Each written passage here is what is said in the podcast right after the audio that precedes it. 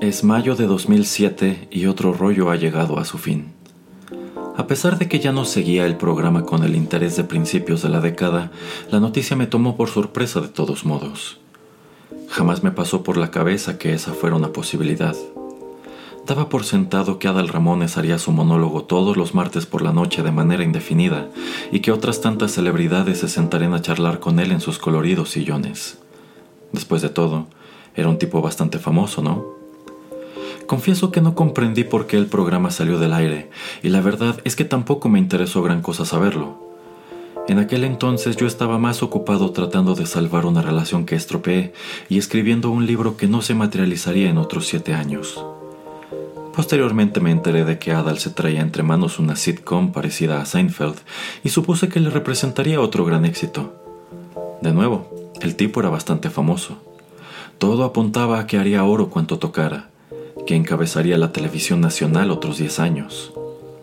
Pero, como todos sabemos hoy, la realidad fue otra.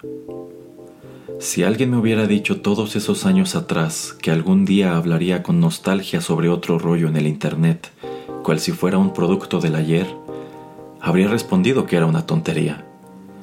Otro rollo sin duda sería olvidado y reemplazado por un programa similar, acaso más grande y longevo. Y yo, que desde pequeño fui impopular y moría de nervios al exponer en clase, jamás me sentaría a hablar frente a un micrófono.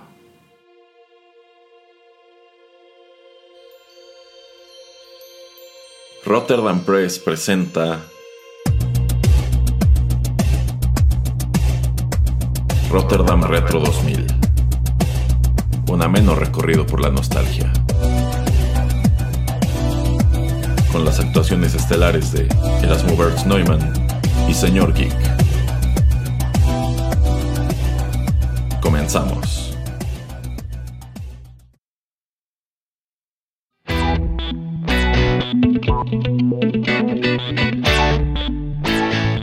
Amigos, ¿qué tal? Los saluda Erasmo a través de los micrófonos de Rotterdam Press y qué gusto recibirlos en la segunda emisión de Rotterdam Retro 2000, un ameno recorrido por la nostalgia.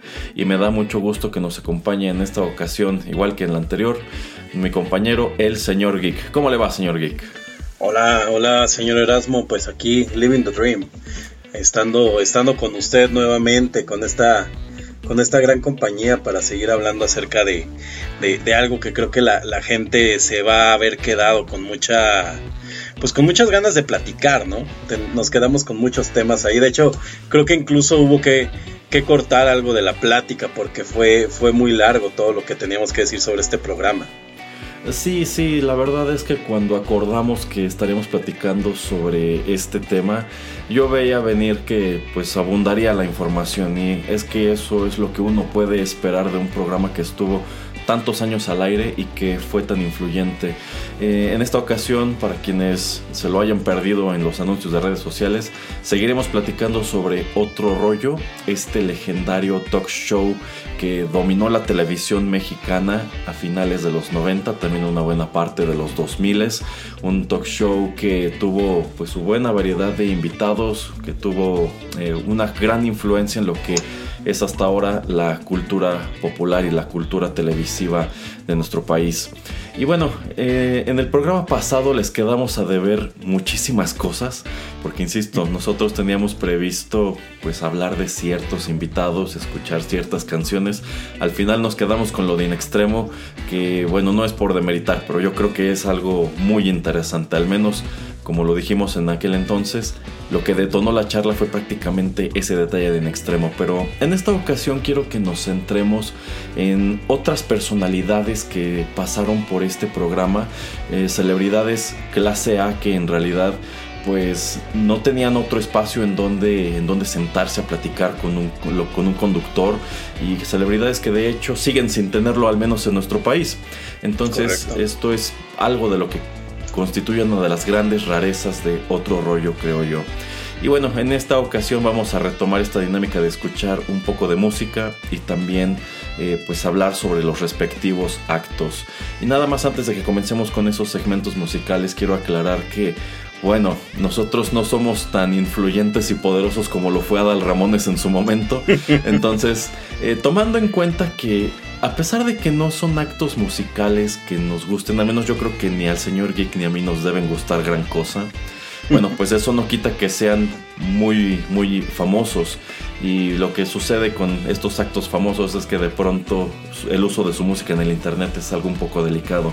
Y como la intención es que el podcast nos dure un rato para que sigamos aquí platicando con ustedes sobre estas cosas tan interesantes, bueno, pues tomé la decisión de que empleemos, al menos en el caso de las primeras tres canciones, eh, covers. Y bueno, aquí también cabe agregar que esto le aportará a la variedad y novedad de este programa, porque a fin de cuentas creo que, insisto, les gusten o no estos actos musicales, creo que son canciones que ustedes conocen, en algunos casos quizá las conocen de memoria. Bueno, ¿por qué no asomar a la apreciación que tuvo otro artista de esos mismos temas. Espero que al final de esta eh, jornada, al final de esta actividad, pues encuentren interesante estas versiones de la música que elegí para ustedes. Entonces, para no hacer más larga esta introducción, en vista de que creo que nos aguarda algo de camino, señor Geek, vayamos de una vez con música. Vámonos, vámonos con una, con una muy buena canción, señor Erasmo. Muy bien, ya regresamos.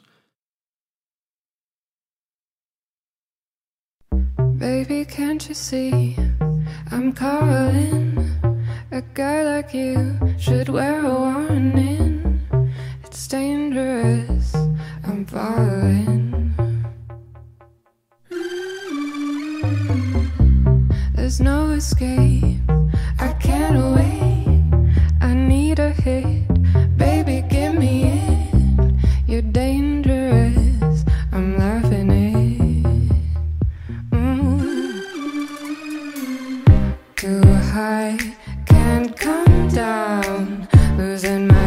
Spinning round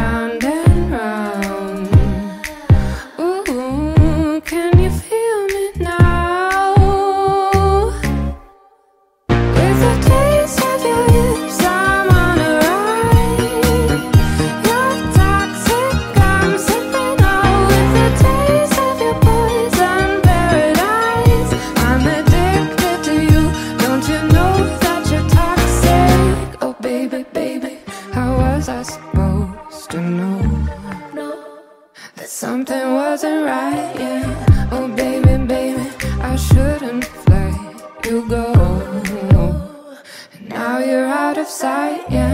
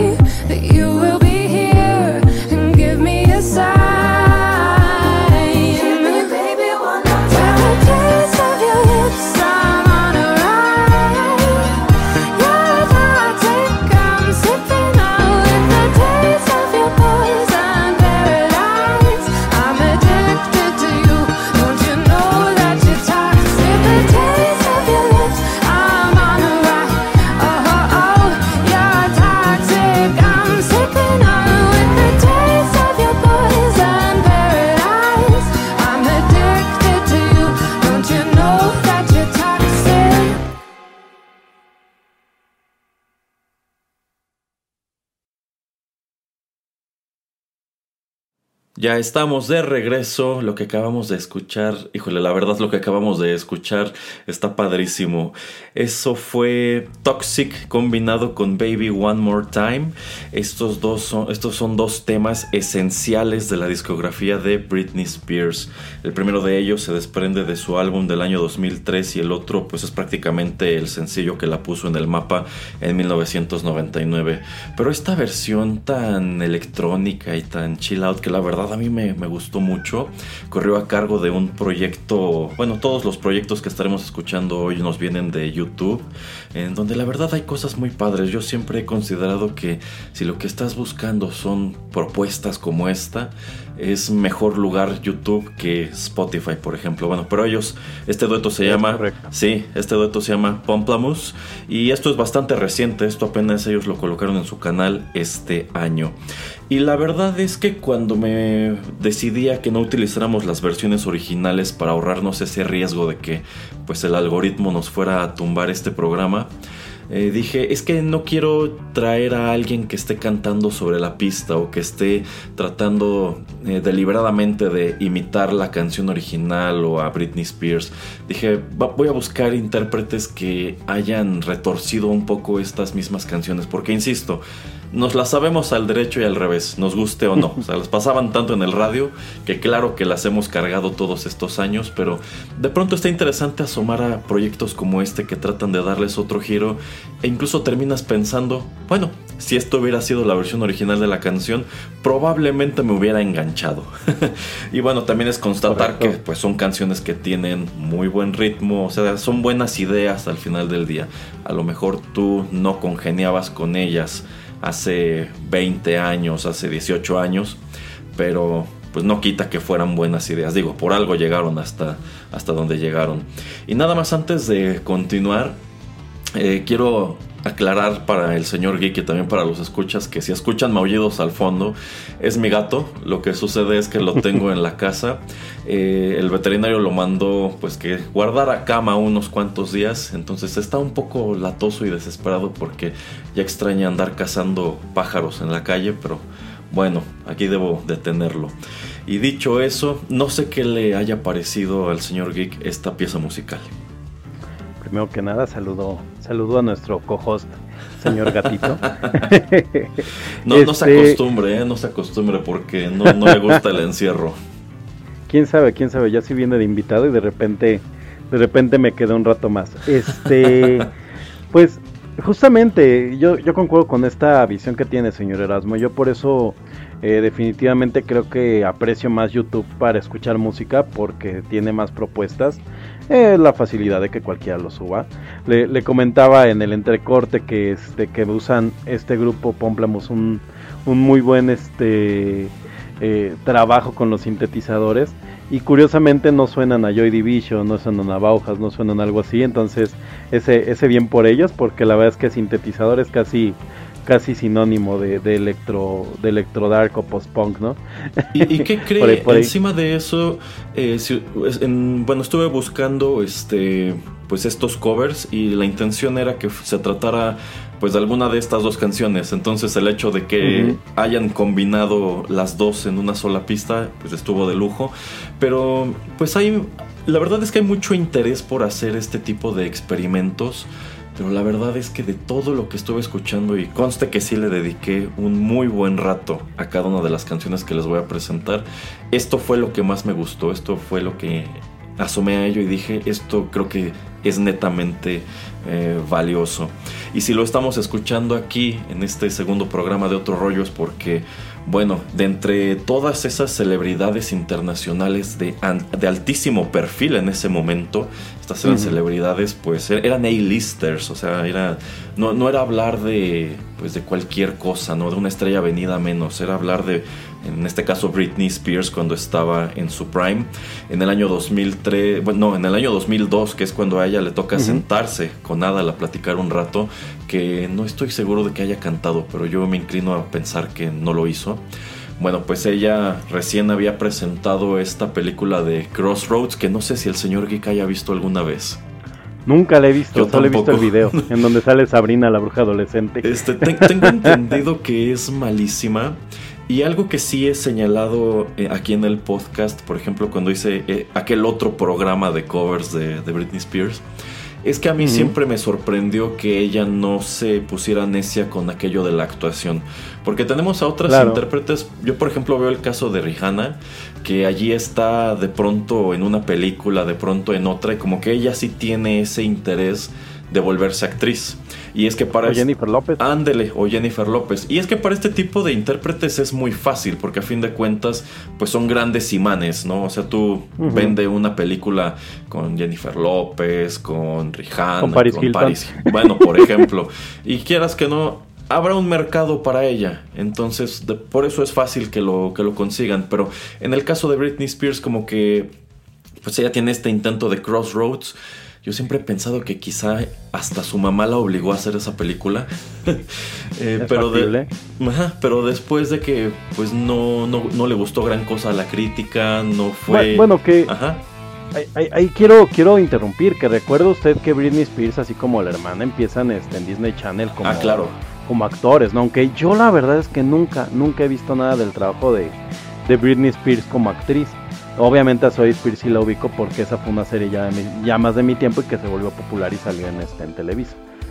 Sí, sí, pero bueno, después de este experimento de Crossroads, la verdad es que Britney Spears, las pocas apariciones que ha tenido en cine han sido prácticamente cameos. No se ha aventado Sí, a tener otro protagónico como, como este. Entonces, es precisamente por eso que yo siento que quizá la experiencia no le gustó, que quedó un poco desencantada del desempeño de la película y también tomando en cuenta que en esa época ella era una artista muy controlado por su mamá. Yo pienso que alguien debió proponérselo y la mamá luego luego brincó, tienes que hacer esta película porque a lo mejor y te va incluso mejor como actriz que como cantante. Pero bueno, no fue el caso.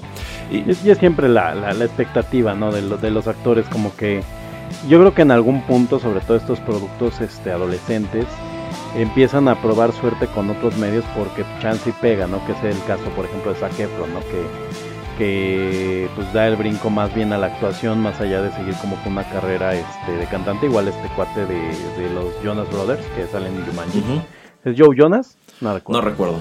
No, no, no son nada de mi tiempo. O sea, la verdad es que sí, Jonas Brothers fue así como de, ok, no sé quiénes son, adiós. Eh, sí, sí, pero sí una, una entrevista muy icónica, señor Erasmo, esta que le hace, le hace a Adal Ramones, más cuando hace uno la comparativa, ¿no? Contra la, la de Cristina Aguilera, que pues ya medianamente platicábamos en la, en la emisión anterior, ¿no? Que la refieren como una entrevista desastrosa. En cambio, en esta, Adal Ramones sale vestido de, de Britney Spears con ella, este, hacen unos pasos, Sí. se porta muy bien ella. Sí, Ajá. sí, se- o sea, sí se porta como una celebridad accesible. eh, y bueno, más que nada se ve que la está pasando bien. Y yo creo que eso Es confirma correcto. lo que usted dijo en, el- en la emisión anterior de que pues Adal tenía carisma para hacer este tipo de, de entrevistas. Es que, de nuevo, o sea, puedes encontrar a, a personas que llevan mucho tiempo haciendo pues periodismo de espectáculos en nuestro país, pero no es lo mismo entrevistar a una actriz de una telenovela que pasa en el canal 2 que entrevistar a una persona como esta, que de entrada tiene 10 veces más entrevistas, tiene 10 veces más exposición en medios y de entrada pues es más difícil acceder a ellas y tienen el tiempo incluso incluso contado y son el tipo de persona y, que y además que vienen desgastadísimos. ¿no? Ajá, es que las mismas preguntas que a ti se te pueden ocurrir ya se las han hecho 20 mil veces. Entonces, Claro, y seguro nadie había llegado vestido de Britney Spears a una entrevista en ese tiempo. yo creo que nadie se había atrevido porque yo, yo- yo considero que eso debió ser algo arriesgado. No sé si le hayan avisado, oye, el presentador va a salir haciendo una parodia tuya del video de Baby One More Time. Pero este es algo que si esta chica hubiera tenido un mal carácter, quizá les hubiera salido por la culata, pero al final del día eh, funcionó. Y también... Que, ajá. que nada más como, como dato, fue un poco lo que le, lo que le, le choqueó a Cristina Aguilera que venía en, en modo absolutamente diva y que ya hemos referido que mucha gente dice que es un hígado. Eh, pero, pero además, o sea, Adal Ramones quiso tomar como algo divertido un escándalo que aparentemente había tenido ella cuando llegó aquí a México, que se le pierde que una maleta. Y ella en vez de como agarrarlo como, ah, es una broma, se lo tomó, lo tomó como un, este, como un ataque. Y eso es un poco un tema de la comedia, ¿no? Creo que en la, en la comedia a veces se trata de poderse reír un poco de uno mismo. Y se ve que Cristina Aguilera es lo único que, que no sabe hacer, mientras que Britney Spears incluso se ve, ¿no? Cuando sale en el capítulo con Sabrina, que es como también muy recordado. Eh, y también ahorita va a venir otro otro otro protagonista por ahí con Sabrina, bueno, otro otros personajes que estuvieron. Eh, pues se ve se ve que, que, que ella sabe reírse de ella misma, porque en este capítulo ella aparece así como de repente de pum, apareció Britney Spears en tu cuarto, ¿no? Y, y se pone a bailar contigo, o sea, como que logran logran hacer un chiste de que apareció Britney Spears, ¿no? O sea, en vez de como que, eh, no sé, o sea, que hubiera derivado hacia otro lado. Y, y es algo que creo que creo que ella agarró bien en esa en esa broma que le hace a Adal. Sí, sí, sin lugar a dudas. Entonces, pues todo, todo esto se, se prestó para hacer un momento muy memorable. No sé si a usted le tocó ver esto en vivo. No, no lo recuerdo. Ten- tengo la vaga idea de que tal vez sí, sí lo vi en vivo, pero la verdad es que estoy, estoy bastante convencido que después lo, lo repliqué en este en, los videos de YouTube. Y sí me pareció como muy, muy este gracioso. Fue como de, ah, mira, qué, qué buena onda, qué, qué, qué, qué amable se ve que se portó ella, ¿no? A mí sí me toca verlo en vivo porque debo confesar que, bueno, a pesar de que en esa época yo estaba clavadísimo con el rock, con el metal y todo esto, y obviamente pues Britney Spears en definitiva no era el- la clase de personaje que pues que me llamaba la, la atención. No, pues que un fenomenazo. Eh, sí, o sea, es por eso que digo, o sea, cuando me entero que Britney Spears estará en este programa, digo, es que esto es algo muy inusual, es el tipo de cosa Ujú. que no suele suceder en la televisión mexicana. Probablemente tú hubieras encontrado a Britney Spears en un, en un show de este tipo en nuestro país 10 años después de su prime, ¿no? A lo mejor actualmente, Ujú. pero no en ese momento que era famosísima. Y tomando en cuenta el año en que sucedió esto, ella estaba empezando a promocionar el álbum In the Zone, que es de donde se desprende Toxic, que pues en realidad fue su último gran hit antes de esta Ujú. debacle que separa ese álbum de Blackout en el 2007. Mm, Bueno, o sea, en, en ese momento esta era antes de una Britney celebridad Pelona. enorme. ¿Mande? antes de Britney Pelona y actualmente todo el rollo que, que la revive y la, la, la convierte hasta en, un, en una cosa muy, muy penosa, ¿no? Todo lo que es el caso de Britney, porque justo ahorita usted refería, ¿no? Que en ese tiempo tal vez su mamá la controlaba y ahora es el papá, ¿no? Entonces, güey, sales de Guatemala y a Guatepeor. Pues es muy complicada su historia y la verdad yo me atrevo a decir que actualmente es, es hasta triste. Pero la verdad es que no quiero profundizar mucho en ese tema porque es algo que está al rojo vivo, hay muchísimas opiniones. Yo tengo las mías propias que quizá no sean muy populares en este momento. pero ahora que mencione pues toda esta etapa ya un poco más infame de, de Britney Spears, hay un momento que igual se quedó grabado en la, en la memoria colectiva Claro. de nuestro país relacionado con aquella visita de, Es esa de- misma de- visita. de-. Britney a México que fue la Britney señal. ¿Se acuerda usted de la Britney señal? Sí, claro que sí, porque además la, la presentaron en los programas de chismes, o sea, en los programas de chismes eh, lo presentaron como sus clásicas notas que dicen, ay, fíjate que fuimos en muy buena onda decirle a Britney Spears que porque era una güera teñida, o sea, son así sus notas, así de, señor, está insultándola primero que nada, ¿no? Y nos hizo la Britney señal, ¿no? ¿Cuál es la Britney señal? Y ya no recuerdo si es en Ventaneando en donde, en donde hacen el mote o si fue en la oreja, pero el chiste es que sí, efectivamente Britney Spears cuando se le acercan los medios amarillistas de espectáculos eh, y este y, y, pues, les, les pinta a dedo en pocas palabras, ¿no? Les, les hace la seña del dedo medio y, y jocosamente la, la, la bautizan aquí en México como la Britney señal y a la fecha ya es como algo del, del imaginario popular, ¿no? O sea, si tú le dices a alguien, te voy a hacer la Britney señal, ¿eh? como que, o te hizo la Britney señal, entienden perfectamente. Sí, sí, sin lugar a dudas. Y es que bueno, allí constatamos que esta chica pues desde siempre ha tenido una relación muy tensa con los medios. Dicha relación Claro. solamente fue cuesta abajo en los, en los años siguientes. Yo creo que uno de los puntos donde toca fondo es precisamente cuando surge esta cuestión de la Britney Pelona. Que, híjole, igual es, es, es algo muy fuerte, ¿no? O sea, en su momento, claro que fue un escándalo del tamaño del mundo porque no, esto es algo que no se había visto. O sea, nunca habías tenido a una estrella de este nivel. Y sobre todo que estaba tratando. tan bajo, sí, ¿no? estaba, estaba tratando de proyectar una imagen. Pues como kid friendly, teen friendly. Y tuvo un breakdown en público. Claro, Con- considero que este tipo de actitudes tan, tan decadentes estaban eh, destinadas a ser conocidas y, y- y desangradas por los medios de espectáculos para los rockeros, ¿no? O sea, como, como que sí ya había visto este, ha habido este tipo de escándalos, pero siempre era rockeros, ¿no? Y era como, es que, es que los cantantes de rock terminan en las drogas, ve a Kurt Cobain y shalala. Y había una serie de videos y cosas así de, de, eh, de cantantes de rock haciendo este tipo de, de, pues en este tipo de estados, ¿no? Entonces ya era como parte de, video, video famoso, por ejemplo, aquí en México, el del cantante de Zoe hasta, hasta las estrellas, ¿no? Eh, por decir algo, ¿no? O sea, eran como, ese es como el tipo de, de- de notas a las que está acostumbrada la prensa, pero no a Britney Spears. Oiga, nada más quería ahondar un poquito en el tema de la Britney señal. Me acabo de, de poner a, a analizar que antes de que la bautizaran como la Britney señal, no había una forma políticamente correcta que no sonara agresiva para referir a la, a la, a la expresión, ¿eh? O sea, Sí, porque sí. pintar dedos suena muy feo. Sí, sí, o sea, es que es, eh, como usted dice, o sea, incluso mencionarlo tiene, tiene cierta connotación agresiva, pero la verdad es que al menos aquí en México esta palabra de la Britney señal se volvió un excelente eufemismo para ello. Si bien yo creo que también es un eufemismo muy fechado y muy, ya muy de nuestra generación, Sí, ¿eh? claro. Sí, ya, ya los millennials no deben de saber qué es eso. No, yo creo que no. Ya nada más para terminar este bloque, bueno, pues yo creo que Britney Spears es un fenómeno que no se ha repetido realmente. O sea, podemos hablar de otras intérpretes de este mismo corte como Jennifer López, como Lady Gaga, etcétera. Pero es que yo creo que no hay comparación. O sea, Britney fue algo, algo gigantesco. Sigue siendo bastante relevante, pero ya no por los motivos que ella quisiera. Y la verdad, algo que hemos platicado aquí en la casa, y yo no me canso de repetirlo, señor Geek, es que algún día, quizá en 20, 30, 40 años, una actriz venida a menos allá en Hollywood se va a ganar un Oscar por interpretar a Britney Spears en la película Claro. de su vida.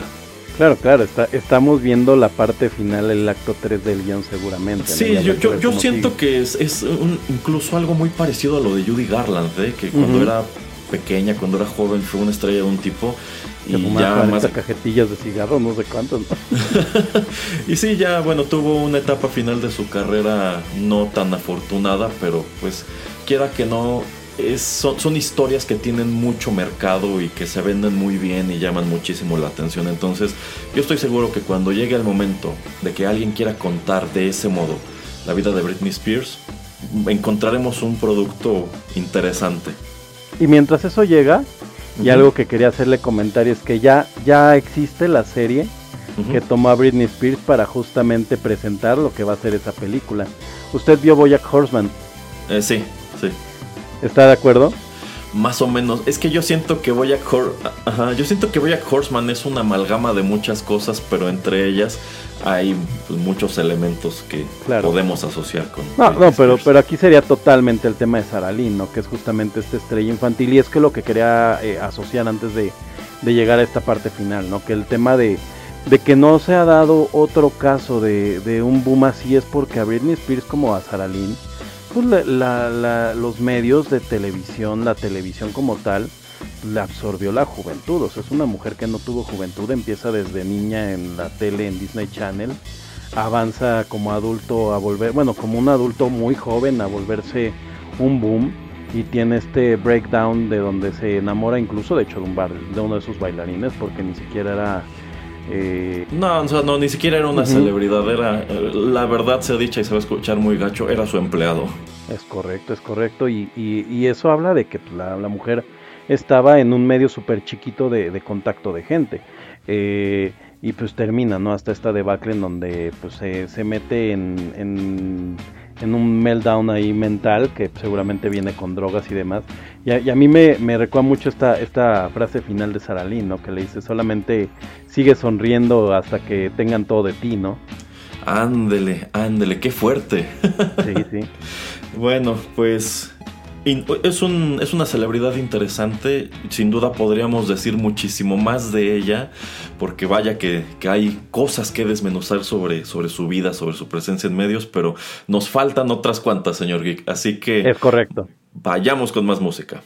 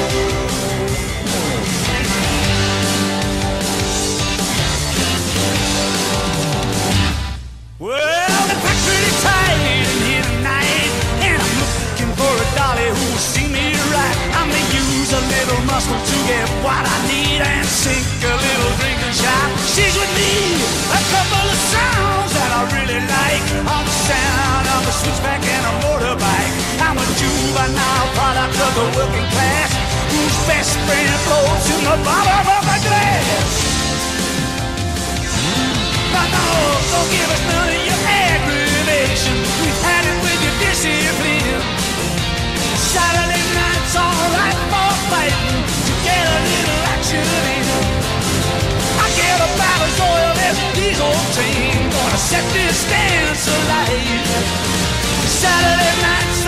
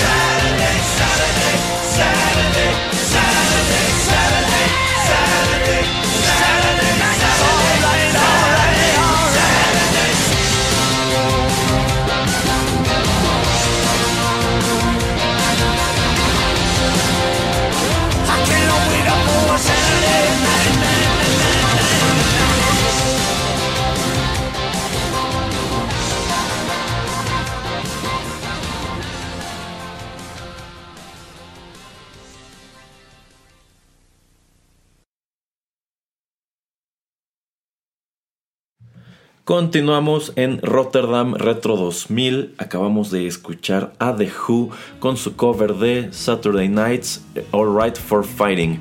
Esta canción aparece en el álbum Two Rooms de 1999 publicado bajo el sello Polydor y este álbum en su totalidad es un disco de covers de Elton John.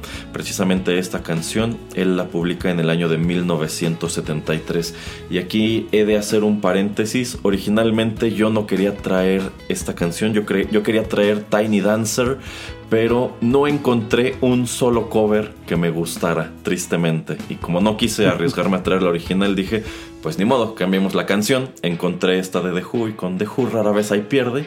Y helo ahí, ahí lo tienen. Eh, ¿Usted ya conocía esta canción de Elton John, señor Geek? No, justamente eso platicábamos hace un rato, ¿no? Que yo directamente no soy fan de Elton John. Eh, o creo que en general no somos grandes fans del John, y no porque no sea una gran figura, sino porque creo que es un producto muy de su tiempo, me parece, ¿no? O sea, creo que no nos tocó simplemente pues, el gran momento del Elton John.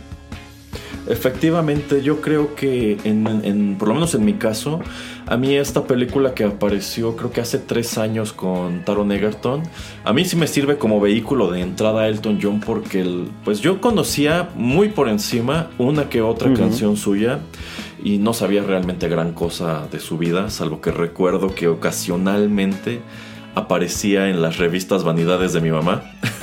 exacto. Este, pero bueno, es no, un producto no- muy de nuestros papás, exacto. Sí, sí, nu- nunca fui muy fan de, de Elton John.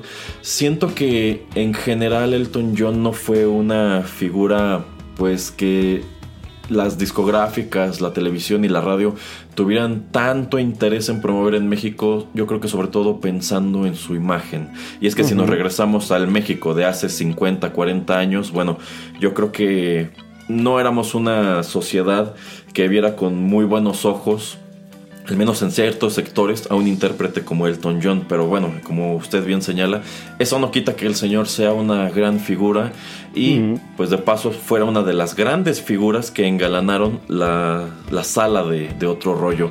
Aquí debo decir que contrario a lo que sucede con Britney Spears, a mí no me toca ver esta entrevista, no es hasta cierto tiempo después, cuando incluso, incluso cuando ya no existía el programa, que me entero de esto, que en algún punto Elton John estuvo en otro rollo. No sé cuál sea su caso.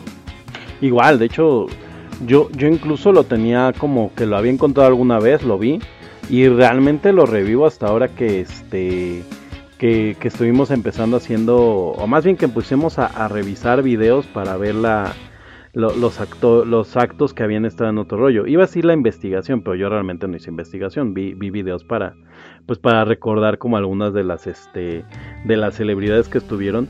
Y, y nuevamente no es, es este nivel de, de, este- de celebridad que llega a, a- a programa y que pues por su nivel brilla, ¿no? O sea, y hablemos de que otro rollo tuvo invitados de todos, o sea, tuvo a, a Jeans, a Cabá, a todo, todo, toda la farándula mexicana y latinoamericana, ¿no? Eh, incluso ya, decía usted, ¿no? Que estuvo Juanes, pero este tipo de invitados Prime eh, no los habíamos visto antes en otro programa, quizá, quizá en Siempre en Domingo, pero aún así creo que siempre en Domingo los invitados llegaban ya, ya en el ocaso, ¿no? Sí, sí, y, y hasta eso, bueno, pues eran invitados que estaban tristemente a la merced de los gustos de Raúl Velasco. Entonces, Claro. si a Raúl Velasco, por su manera de ser, no le parecía el estilo de Elton John, pues el señor era tan poderoso que podía darse el lujo de decir, yo no lo quiero en mi programa. Es correcto, que no dudemos que justamente Elton John no fuera del grupo de, de Raúl Velasco, que era conocido No, por ser no. bastante ultra, ultraderechoso. Y, Ajá, no, no, no, yo creo que efectivamente si, se- si le hubieran ofrecido a Raúl Velasco presentar Elton John, él habría dicho eh, que no.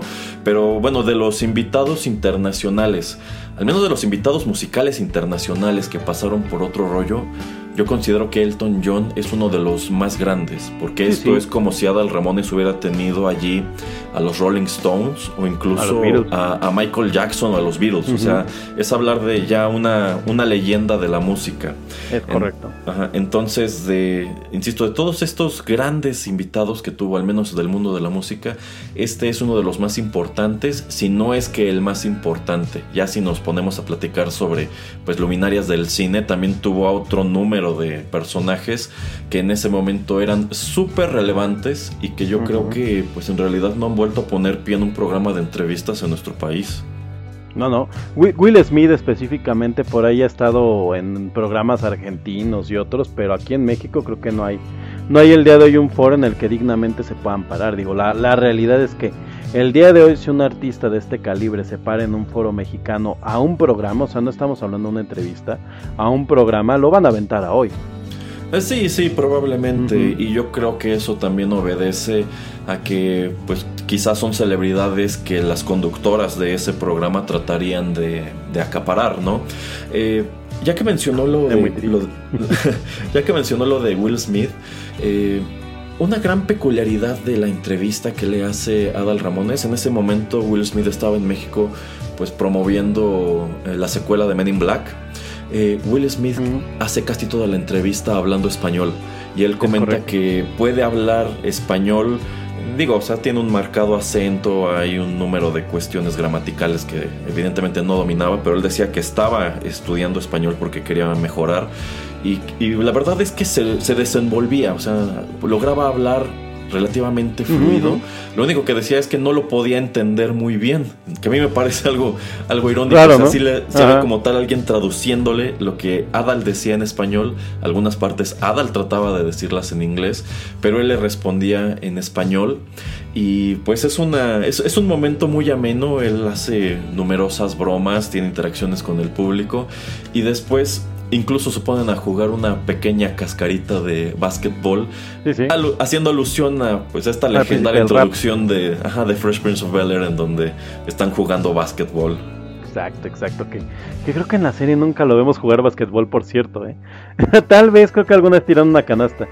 Eh, sí, efectivamente casi no, no, no lo vemos. Yo siento que eso más que nada era como pues abusar de algún ajá, abusar como de un estereotipo de que pues, claro que si es afroamericano juega básquetbol, ¿no? Pero pues si, si se supone que el programa va de que es un chico que le gusta la música rap, porque en ese momento Will Smith era un rapero, bueno, pues creo que es más lógico que lo vieras rapear o escuchar o hacer música en la serie que jugar básquetbol, ¿no? Sí, que, que sí tiene su momento. Hay, una, hay un capítulo en el que rapea con Ashley.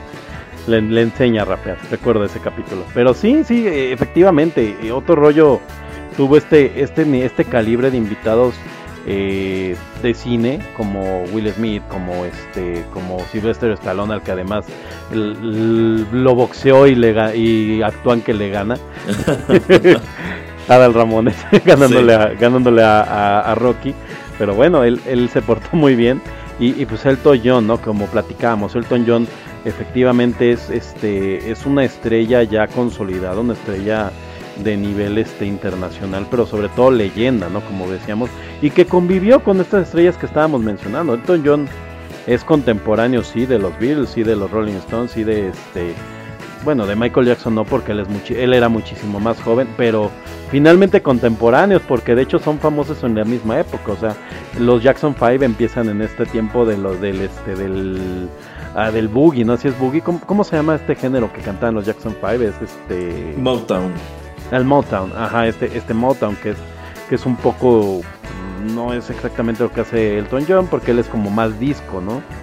Es, Bueno, sí. él hace todo. Bueno, eh, sí, porque por ejemplo, esta canción que acabamos de escuchar, esto es de lo.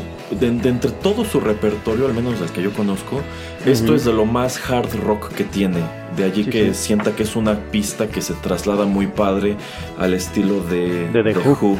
Ajá. No, no me tomé el tiempo de escuchar este álbum de covers, pero me entró mucho la curiosidad de hacerlo. Eh, son prácticamente puros actos ingleses o, bueno, de, de aquel lado del mundo. Pero, pues tomando en cuenta eh, que es uno de tantos discos tributo que existen en Elton John, pues sí, sí me quedó esa espinita de escuchar un poco más. Sí, y es un poco el tema de lo que pasó en México con Elton John. O sea, la verdad es que Elton John no es una no es una figura tan tan emblemática en México, de hecho lo habla el hecho de su película. Creo que creo que su película de Rocketman es previa a pandemia, ¿verdad? Ah, sí, sí, sí es previa a pandemia.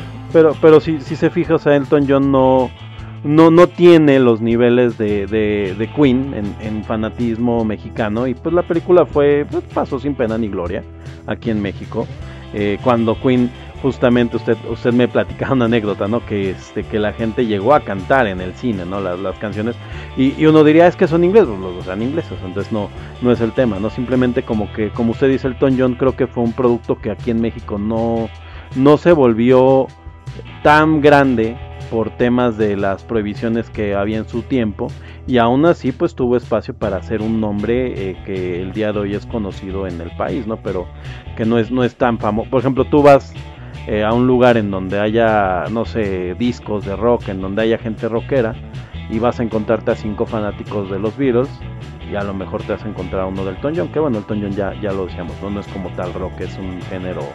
¿Qué, qué género tiene Elton John? Híjole, la verdad es que me sería muy difícil catalogarlo porque, insisto, no conozco gran cosa de su discografía. Sí, sí, Yo, también. yo, yo, yo la verdad es que diría que es como una especie de soft rock o piano rock, porque a fin de cuentas, pues sí hay muchos elementos rockeros en sus canciones, hay muchos elementos poperos, pero tampoco me inclinaría a decir que es netamente pop. Pop. Yo- y Ajá. eh, ahí es en donde está yo creo la principal diferencia ahora que lo menciona con Queen. Queen es muy popero, o sea, es una configuración, tiene una configuración de banda de rock, pero su música es bastante más amigable que la de Elton John. Es mucho más fácil digerir un Somebody to Love, un Bohemian Rhapsody. eh, es más fácil digerir prácticamente cualquier cosa de Queen que la música de Elton John, que pues de pronto tiene cosas que contrastan bastante. O sea, tenemos esta canción que les presentamos que es muy rockera. Tenemos otra canción que podría ser, eh, por ejemplo, Tiny Dancer, que es más como una balada, que es más Ajá, o menos lo exacto, mismo. tiene mucha balada. Por ejemplo, yo diría que Rocketman es una canción que pudo haber interpretado en su momento David Bowie. Totalmente. Entonces, yo siento que... Debe haber alguna Ajá. versión, ¿no? Por ahí, por ahí hicieron algunas, debe haber alguna versión, ¿no? Por ahí te hicieron algunas colaboraciones, me parece. Mm, La verdad es que no estoy seguro. O sea, no, no suena descabellado, pero no Mm. estoy seguro de que haya sido así. Ah, quién sabe, es que también no, no, no, no puede haber tanto bling bling en un solo escenario. no, no, no es exacto.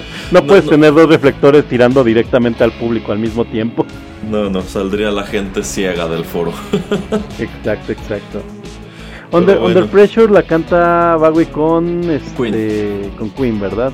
De repente, de repente dudé, así dudé, dije, no es como Elton, no, no, no, no. Que por cierto, Elton John tiene una versión eh, cantando con este con, con Queen, justamente Show Must Go On. No sé si esto, creo es un concierto, pero para mí así la canción de Show Must Go On platicaba justamente que que creo, creo que la gran versión de Show Must Go On para mí es Elton John, después Queen y, y ya todos los demás, ¿no? Y eso está muy feo porque la versión, la, la canción era de Queen, pero Elton John cuando roquea, roquea. Sí, sí, eso, es- eso es lo interesante, que cuando roquea, roquea.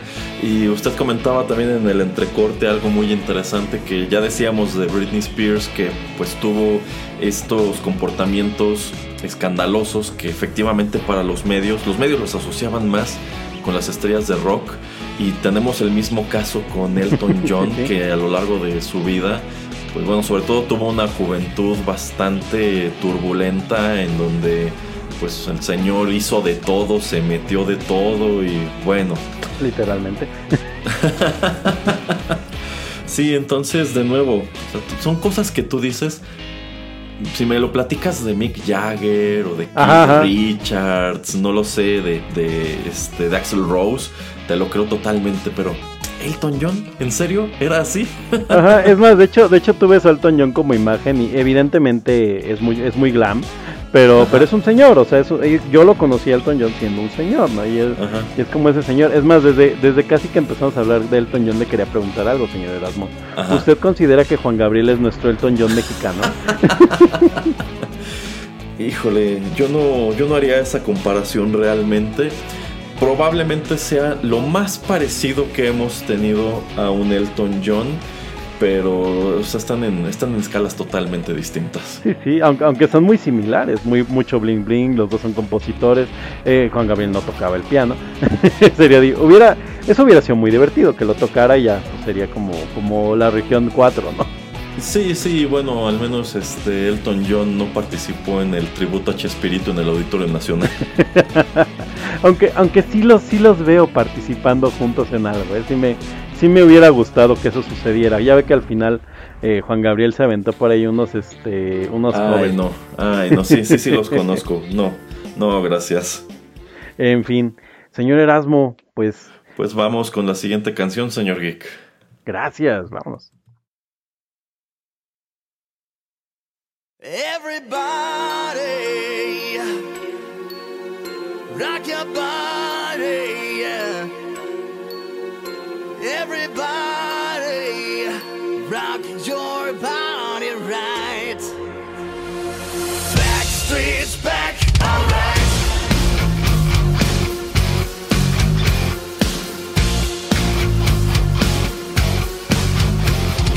Oh my God, we're back again.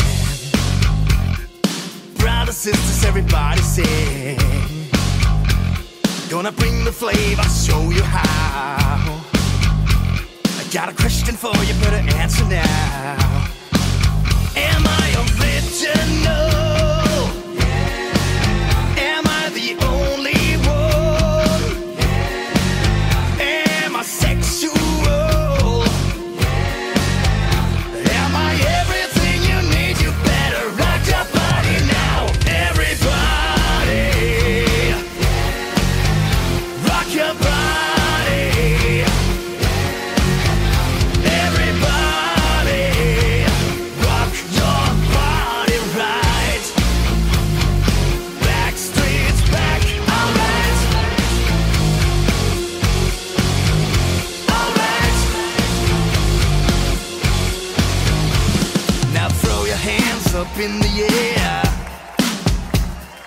Wave them around like you just don't care.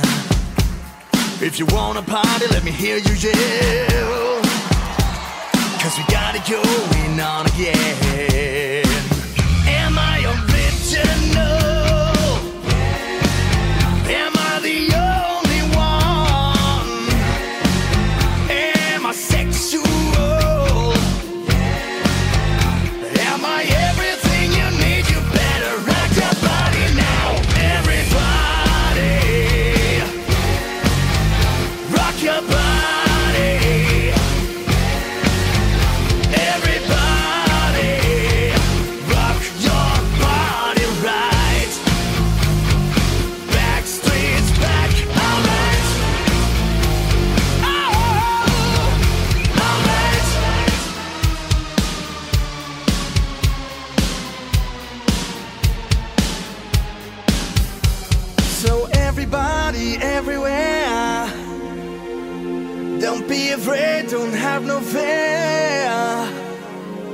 Tell the world, make you understand.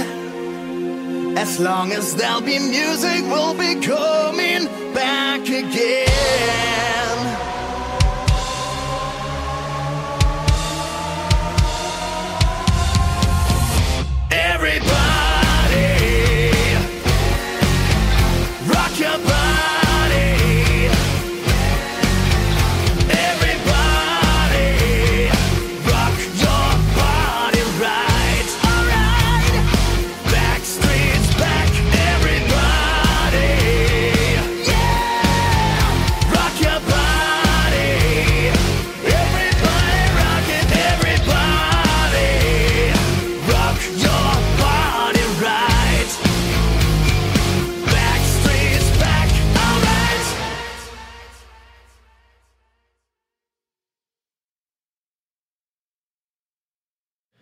Continuamos en Rotterdam Retro 2000. Acabamos de escuchar al intérprete danés Niklas Sone con su interpretación de Everybody. Este es un tema que hicieron mundialmente famoso los Backstreet Boys en 1997, pero este cover es del año 2018. Y bueno, lo que este chico danés hace es tomar esta canción que es uno de los grandes emblemas del pop de finales de los 90 y trasladarlo pues a- al metal. Y la verdad sea dicha, cuando estuve buscando un cover de los Backstreet Boys, que en todo momento quise que fuera esta canción en específico, es increíble la cantidad de covers metaleros que hay de ella, Claro. pero es que quise uno que no atascara la canción de gruñidos, de doble bajo, de un montón de distorsionador, o sea, algo que fuera relativamente fiel al sonido original de la, de la pista. Esto sin mencionar que también hay un buen número de pues conjuntos este, de cantantes, o prácticamente son boy bands que operan en YouTube que pues rinden tributo a las canciones de los Backstreet Boys porque yo considero que queramos o no nos hayan gustado en su momento los Backstreet Boys o no fueron en sumo influyentes para la evolución de la boy band La boy band. que bueno yo creo que eh, sobre todo en tiempos más recientes ha experimentado una transformación también muy curiosa con la manera en que ha explotado la popularidad de los conjuntos de idols coreanos, todos estos conjuntos de. K-pop, etcétera. Hace 20, 25 años creo que jamás nos hubiéramos imaginado que el público nacional fuera a tener tanto interés en música que nos viene de, de Asia y que pues se volcaran a escuchar a ese tipo de, de conjuntos como lo hicieron en su momento con los Backstreet Boys. A los Backstreet Boys se los comprabas por supuesto porque pues, eran este acto sensación que nos venía de los Estados Unidos, pero bueno, ahora tienen que competir con los coreanos. ¿Cómo la ves, señor Geek? Es correcto, la verdad es que antes, antes mientras el, el reinado de los Backstreet Boys, lo único que existía de, de música coreana era, era el soundtrack de las Pompy Tomp, que era coreano, exacto, con, con Banja, ¿no? Y además casi todo el soundtrack lo ejecutaba Banja. Curiosamente, eh, una banda que logré ver en alguna, en alguna TNT y en vivo eran muy tristes, o sea, no traían acto como tal.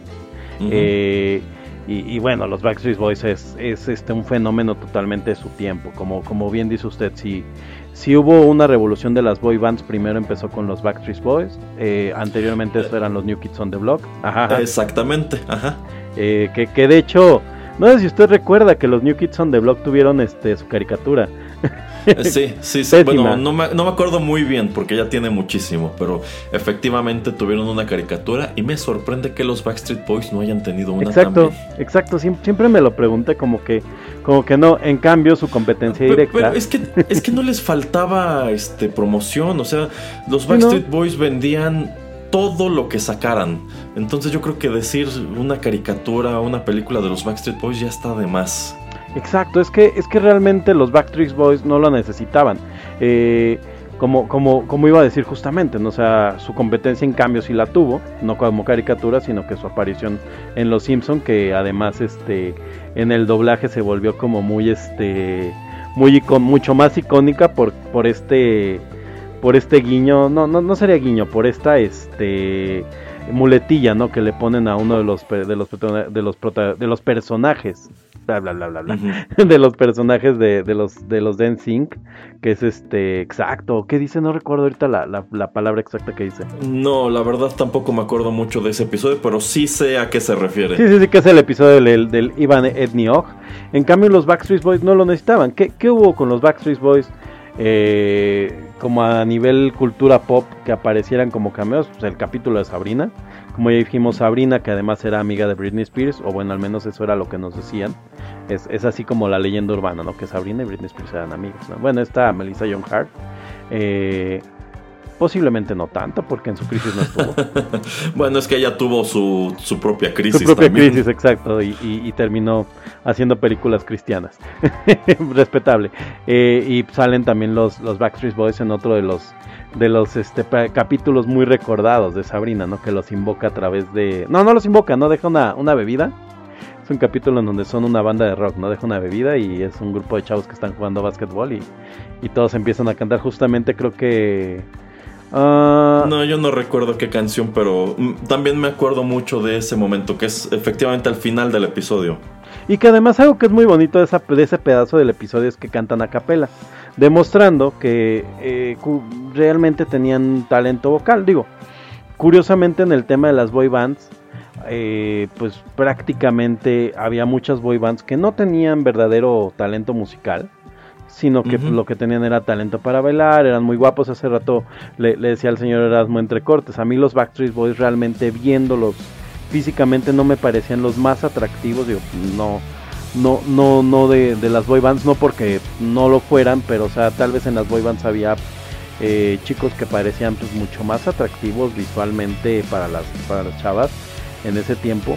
Pero los Backstreet Boys lo que tenían es que tenían como un gran, este, una gran atracción a, a- cómo se vestían, a cómo les cambiaban el look, incluso en, en, el, en la entrevista con este Adal Ramones, vienen con un look como muy urbano, ¿no? Como con ropa muy grande, con unos cortes, mm, la verdad es que hasta acá, medianamente ridículos, con gorros, o sea, se ven, se ven lo totalmente lo, lo contrario de lo que tú esperarías de una boy band, y creo que eso era parte de lo que llamaba la atención. Y es que también yo considero que ellos traían muchísimo más espectáculo y tenían más producción en sus videos, porque si nos fijamos, por ejemplo, en el video de esta canción Everybody, pues es que no sé cuántas locaciones son, tienen un montón de cambios de vestuario, entonces es algo muy deslumbrante. Y compáralo, por ejemplo, con otra boy band muy longeva que es Westlife, pues sus videos son algo muy muy básico. Por ejemplo, si buscamos este video que grabaron en el Zócalo de la Ciudad de México, es, es hasta risible porque solamente se ve que grabaron una parte en la plancha del Zócalo, otra en este hotel que está enfrente del Palacio Nacional. Y con ese pietaje se las apañaron para contar todo el video, pero pues siento que la intención detrás de los videos de los Backstreet Boys era imitar de cierto modo lo que hacía Michael Jackson. Claro. No solamente estamos aquí bailando y cantando, sino que estamos incluso estamos dando un show y, y en algunos casos hasta estamos tratando de contar una historia.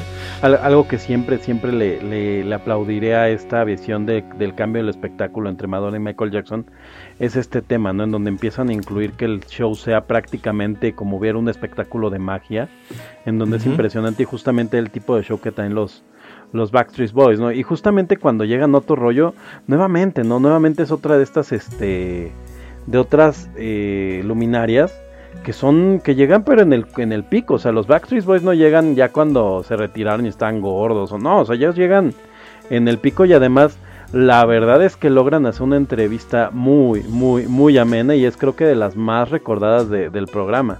El toques toques. Pues a ellos les toca estar en otro rollo en el año 2001. Ellos venían promoviendo su álbum Black and Blue, que en sí es la culminación de sus primeros cuatro lanzamientos, Mm. que, bueno, uno tras otro fueron un, un éxito. Ya, no había venían- más para dónde ir arriba. Ajá. Sí, sí, o sea, iban en, en total ascenso. Y bueno, ya la verdad, el último que yo me acuerdo que estaba en todas las tiendas, recuerdo que hasta tuvo comerciales en la televisión, fue precisamente ese de Black and Blue. Eh, esa entrevista de 2001, bueno, esa es la primera vez que ellos visitan nuestro país, o al menos eso es lo que yo tengo entendido. Y bueno, yo creo que en vista de que eran un fenómeno de ese tamaño, que el foro en el que se hayan presentado, que no, no sé cuál haya sido, deben haberlo agotado en minutos. Pues claro que tenían que hacer su escala en otro rollo igual que otros artistas de ese calibre. Exacto, y que y, y una cosa eh, interesante de este tipo de artistas es que yo el único caso que recuerdo que fueron a las dos televisoras es Cristina Aguilera. Y Cristina Aguilera porque traía por ahí un contrato con la academia y con este con una novela en la que una de sus canciones era este la- el, el opening. Pues la realidad es que pues la, los artistas grandes en México en los 90s, 2000 llegaron a Televisa, o sea, nadie po- pocos puedo, puedo recordar yo en TV Azteca, y es que TV Azteca nuevamente lo decimos, no no tenía un foro. Y bueno, pues la televisión, el cable a lo mejor lo tendría, pero son menos recordados porque pues creo que no había un programa como como mexicano pues que el día de hoy sea sea tan recordado por grandes este actos que se hayan presentado en- dentro de cable, ¿no? Eh, Y sí, sí, la, la entrevista de los Backstreet Boys llega en otro rollo. Además, muy posiblemente, eh, eso sí es una cosa que le voy a preguntar a usted. ¿Usted recuerda que en otro rollo empezaron a hacer una especie de parodia de los Backstreet Boys y se llamaban Claro. los, Basket Basket Boys? Efectivamente, eh, e- eran Adal, Jordi, Mauricio, Lalo España y no me acuerdo quién era el otro. Pero efectivamente crearon estos personajes de los Vasquez Boys, que en sí era una, era una parodia, pues nada más de la imagen, ¿no? O sea, cada uno se caracterizaba como su respectivo Backstreet Boy y, lo, y, y era gracioso porque, pues, por ejemplo, Mauricio Castillo se estaba quedando calvo Ajá. y este a él le tocaba precisamente por eso interpretar a- al que era más al que se veía más viejo Sí, sí, sí. pero pues algo curioso es que en lugar de que hayan grabado alguna parodia de las canciones eran las mismas canciones de los Backstreet Boys Ajá. y pues recuerdo que hubo un buen número de sketches de ese tipo en donde pues hacían su propia coreografía de cada uno de esos temas. Me acuerdo que alguno lo grabaron en un helipuerto, que seguro es un helipuerto Sí, sí. que está ahí en, en Televisa San Ángel. Eh, pero sí, sí, efectivamente son de tantos sketches o personajes que podemos recordar de la historia de otro rollo. Que, que sería bueno tomar antes de cerrar este bloque, ¿no? Que creo que en otro rollo hubo, hubo también muy grandes sketches y muy divertidos. Hace, en el anterior, si, si es que alcanzó a entrar, platicábamos un poquito del, del Gran Carnal. eh, también muy Ajá. recordado la Pecera del Amor. Cuando usted este, me dijo, vamos a buscar videos, yo le estábamos primero enfocados en ver si encontrábamos otros actos que fueran rockeros y metaleros. Y lo único que encontramos con rock fue este concurso que hicieron que se llamó Señorita Table. Que a la fecha. eh, Eh, yo creo que es de las cosas que otro rollo quisiera borrar de la historia, pero sigue existiendo porque los videos de señorita Table están subidos en un canal de YouTube que era del Table Dance, del que pues sacaron a, a la mayor parte de las chicas aparentemente, digo, desconozco, eh, pero muy muy guapas todas y en ese en ese este concurso pues sí hubo una serie de canciones muy este pues muy rockeras. Sí, sí, sí. Puedo, puedo imaginarlo. Y ya, ya que mencionamos este asunto de los Vasquez Boys, quiero, eh, eh, bueno, quiero recordar igual que en sí los Backstreet Boys son uno de dos actos internacionales que tienen una gran sátira en la televisión mexicana. Otro fue Marilyn Manson, Ah, que claro. Eugenio Derbez en su, en alguno de sus programas, pues crea esta persona de Marilyn Manson. Que, que es muy chistoso en específico esta pared de Marilyn, de Marilyn Manson, porque visualmente es como Marilyn Manson, pero las canciones son muy similares a las del Tri. Ah, sí, sí, es que eso es lo chistoso. Él sí Ajá. se toma el tiempo de escribir canciones originales para su personaje. Es correcto. Y bueno, regresando un poco a la entrevista, señora Erasmo, ¿usted la recuerda? ¿Recuerda este, este momento en que sacan la caja de toques de los para los Backstreet Boys? Es de lo poco que me acuerdo realmente. es que es de lo que todo el mundo se acuerda. Sí, sí, Adal Ramones saca una, una caja de toques como estas este, que puedes encontrar en la, en la feria que te... Ajá, o en algunos bares, así como medio de mala muerte. Ándele, ándele. Y, y pues tienen esta, esta dinámica y están muy sacados de onda, ¿no? Porque... Eso debe ser algo de lo, sí, debe ser algo de lo más inusual que se encontraron en alguna entrevista en aquellos años. Y es que es muy divertido porque Adal les explica, les dice, aquí en México cuando tú vas a un bar, de repente pasa alguien vendiéndote flores, pero también trae una máquina de toques. Y cuando son puros amigos, jugamos a ver quién aguanta más tiempo agarrándose de la máquina de toques. Y le dice, pero, les dice Adal Ramones, pero la persona que llega, bien, llega con la máquina de toques, grita toques, toques. Y, te- y le, y le dice uno de ellos, ¿cómo? Dice toques, toques. Y entonces todos los Backstreet Boys empiezan a gritar, pero además con acento ñerísimo. Toques, toques. Entonces creo que es Kevin Federline, exacto, el, el que, el que todavía le sale y hasta hace una cara así horrible. O sea, se ven. O sea, son, es muy, muy graciosa la, la, la reacción que se empiezan a tener porque pues, obviamente hacen el primer juego, se electrocutan eh, y, y se quedan así, ¿no? Les da risa porque ellos pensaban como que iba a ser una muy pequeña descarga, algo así. No, Pero, no. ah, exacto, pero las pon- y le van subiendo. Entonces, cada que van a empezar, empiezan toques, toques. Por, por cierto, quería hacer un comentario ahí al, al pie de la página. Ujú. Adal Ramones empieza a hacer estas dinámicas con sus invitados. Ah, ¿qué cree? Nada, pensé que me estaba trabando. Adal Ramones empieza a hacer estas dinámicas con sus invitados en donde hace pequeños juegos. Yo realmente en el concepto de, de Late Night no recuerdo a muchos, este, a muchos entrevistadores que hagan estos como juegos con los invitados durante el tiempo que Adal Ramones eh, conduce. O sea, no, no recuerdo, o sea, recuerdo que, que participaban en sketches, recuerdo esto, pero no recuerdo casi este tipo de juegos o dinámicas más, más enfocadas como a, pues vaya, estos juegos como de fiesta, ¿no? No, en realidad en la televisión de Estados Unidos, el programa que por tradición sí mete a sus invitados a los sketches es Saturday Night Live. Correcto. Eh, también otro presentador que lleva a cabo ciertas dinámicas con ciertos invitados es Howard Stern. Eh, pero de ahí en fuera no es algo muy propio del late night. O sea, si nos acordamos de Johnny Carson, si nos acordamos Ajá. de Leno, si vemos a Jimmy Fallon, etcétera, pues por lo regular sus invitados van a, a que los entrevisten y suele ser una entrevista dinámica en donde pues menciona, hacen mención de cosas graciosas, algunas cosas interesantes, a lo mejor están allí para promover un disco, una película, pero efectivamente es una plática, no es como que te anuncien, no sé, estará George Clooney con Jimmy Fallon y de pronto van a subir a George Clooney a unos globos o no sé. Lo, lo van a hacer operar a un paciente en vivo. y, y algo que quería comentar era eso. Y el día de hoy, por ejemplo, un entrevistador que está haciendo este tipo de dinámicas, justamente veía la de BTS recientemente. No, no, no por mi voluntad. es James Corden, que James Corden, como sabe, usted se volvió muy famoso por este tema de que sale cantando con sus invitados en su coche.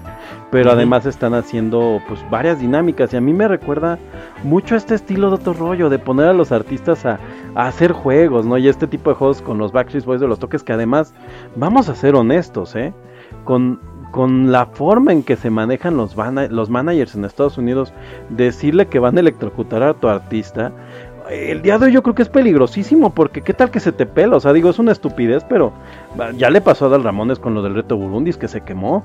O sea, ¿qué tal que uno de ellos tenía una falla cardíaca, algo se te muere y de repente se te muere uno de los Backstreet Boys en el, en el programa? O sea, claro que no va a pasar, pero el día de hoy las cláusulas ya son así de no puedes electrocutar al invitado. Sí, sí, vamos, yo creo que pues depende mucho de qué clase de manager traigan, porque probablemente hay algunos que dicen, sabes que no, mi, mi cliente solo va a dar entrevista y no va a hacer jueguitos de este tipo porque pues qué oso, ¿no? O sea, mi cliente no, no puede andar haciendo el ridículo porque proyecta una imagen muy seria, porque no, no sé, puede haber mil motivos por los cuales no se los permitan.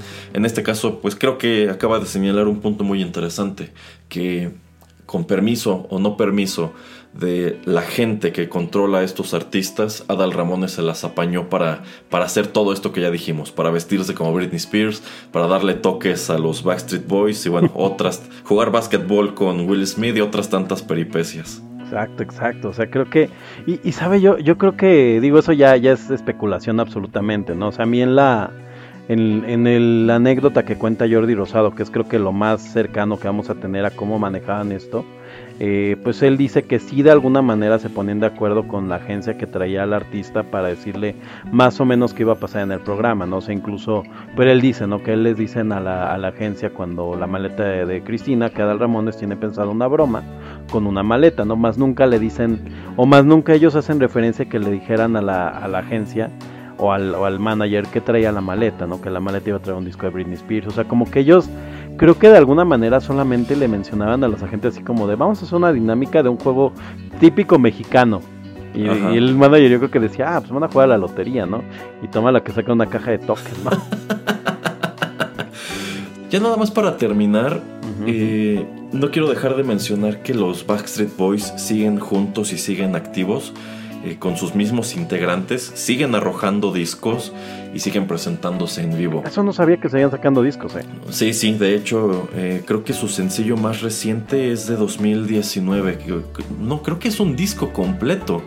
Este, pero bueno, siguen siendo un conjunto muy activo y usted pensaría que pues ya más de 20 años de que comenzaron a presentarse ya serían algo muy pequeño y en definitiva no son tan grandes como lo fueron en los 90 pero son un acto que sigue generando muchísimo interés. O sea, prácticamente donde ponen pie, venden.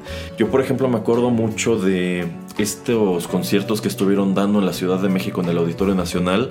Bueno, pues eh, muchas excompañeras de la secundaria, de la preparatoria, por supuesto que en su momento fueron super fans de los Backstreet Ujú, ujú. Boys. Y yo nada más me acuerdo que veía en mi feed que de pronto empezaban a postear sus fotos que estaban en el Auditorio Nacional e iban en grupo y también y tengo ubicadas a unas cuantas que hasta rentaron unas vans para irse todas en bola a los conciertos de los Backstreet Boys. sido una fiesta, eh.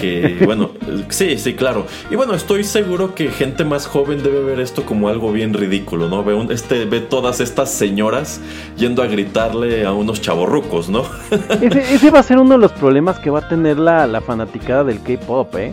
Porque cuando Ah, los claro, K-pop, claro. ajá, ellos desaparecen cuando ya no tienen contrato, o sea, ya no van a tener estas giras de la del reencuentro a los 40 años, sí, sí. No, e- es que su industria es horrible, o sea, quiera usted que no, o sea, debe ser muy duro formar parte de una boy band como los Backstreet Boys, pero yo siento que no se compara a cómo es el mundo de los idols, Ah, porque casi- la industria del entretenimiento en Asia en general es horrible, o sea, si los Backstreet Boys se la pasaban de gira y luego no dormían, no comían bien, etcétera, e- es peor cómo viven los chicos que forman parte de un conjunto de, de idols. La, la verdad sea dicha, los tratan prácticamente como si fueran animales. Re- recomendación al pie de página, dense, dense Perfect Blue para que más o menos tengan una idea, obra maestra de la animación japonesa.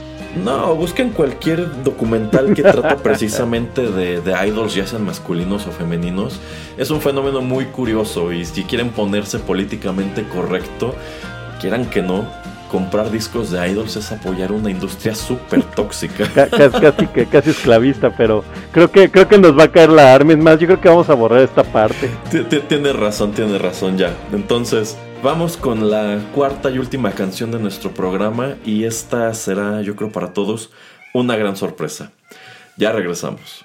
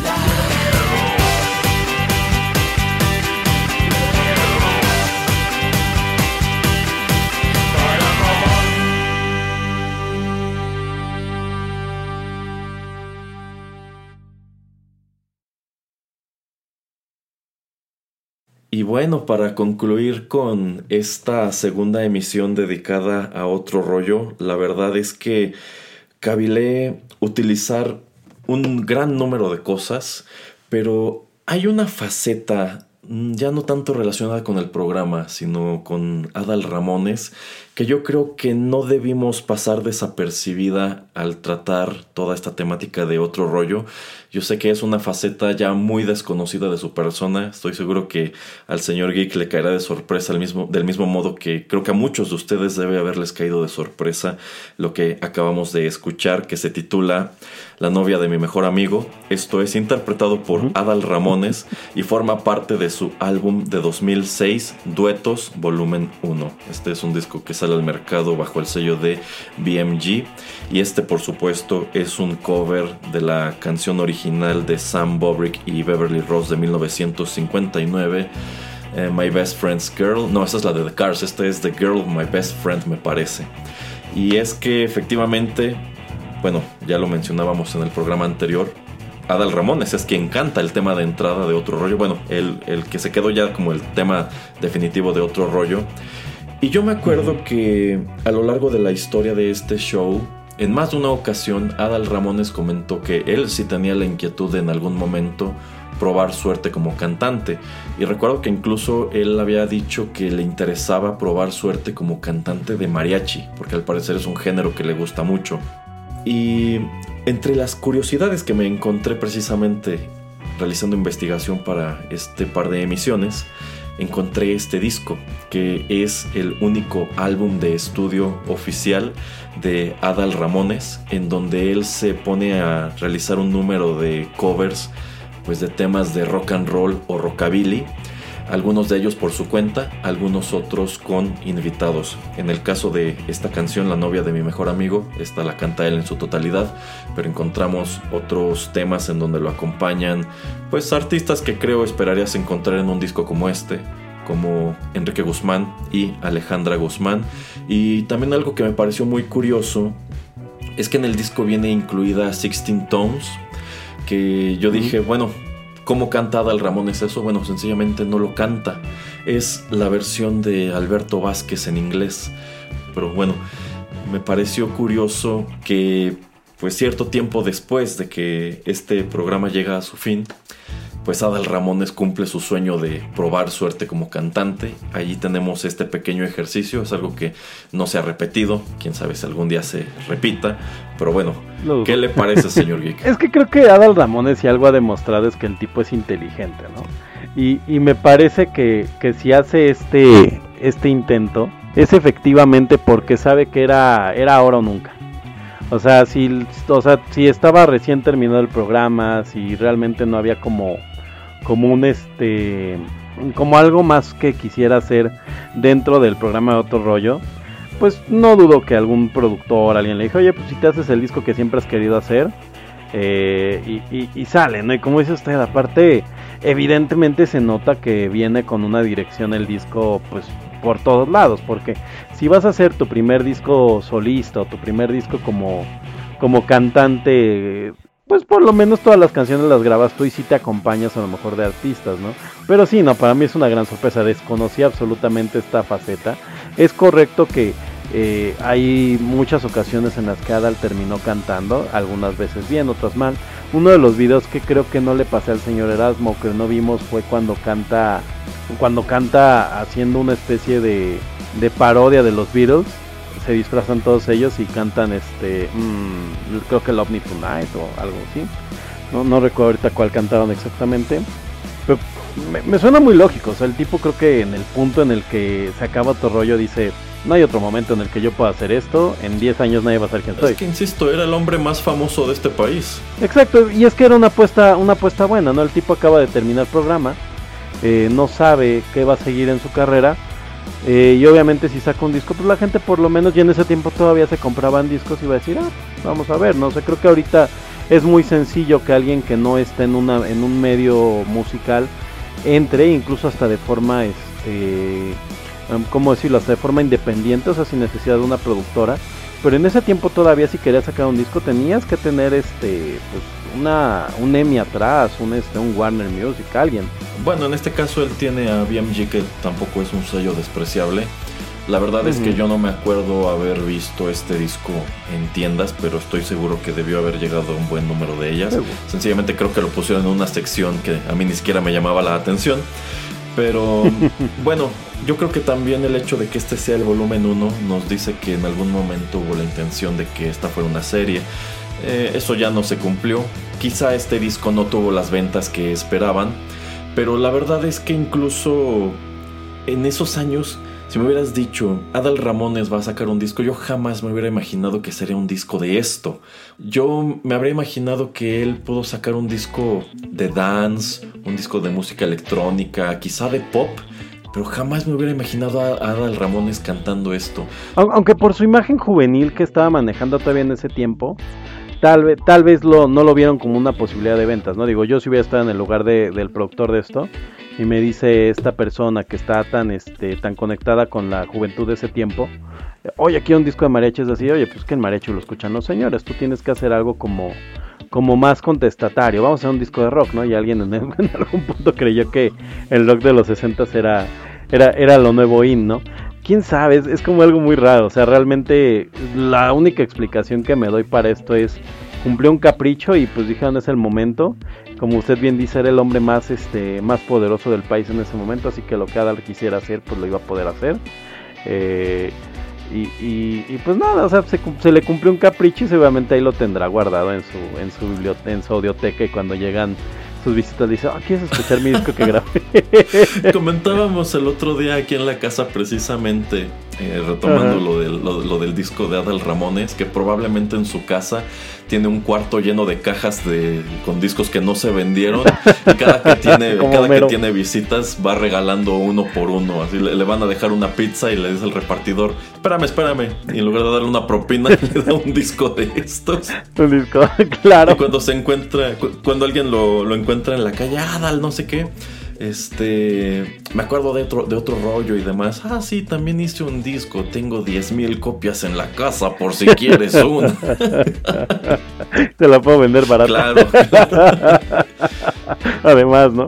Sa- Sabe, sabe incluso que, o sea, Adal Ramones dice cuando terminó otro rollo, y creo que, creo que esto nos sirve para, para tomarlo como, como ya, ya, ya nuestra salida de esto, que él terminó otro ah, porque consideró que ya no tenía como nada que hacer, ¿no? O sea, que ya había hecho como todo lo que quería dentro de otro.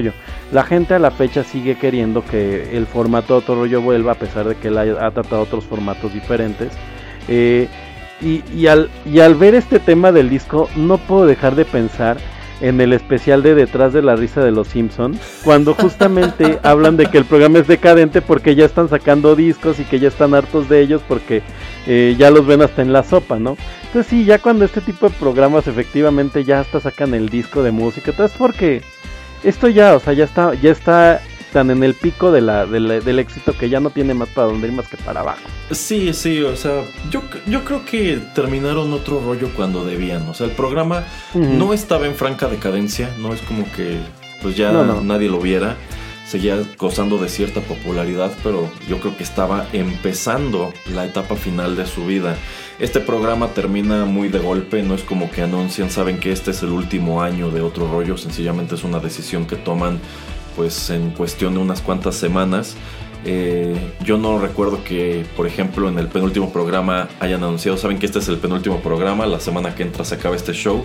Sencillamente un día tú prendiste la televisión, empezaste a ver otro rollo y anunció al, al principio de ese show Adal, saben que esta es la última vez que, pues, que nos vemos aquí, es la última vez que transmitimos en este horario desde este foro. Y bueno, Se empiezan a abrazar y todo, ¿no? Sí, la verdad es una despedida bastante emotiva.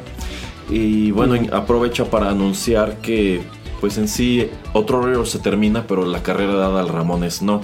Él en ese momento tiene el proyecto de hacer una sitcom que se tituló ¿Y ahora qué hago?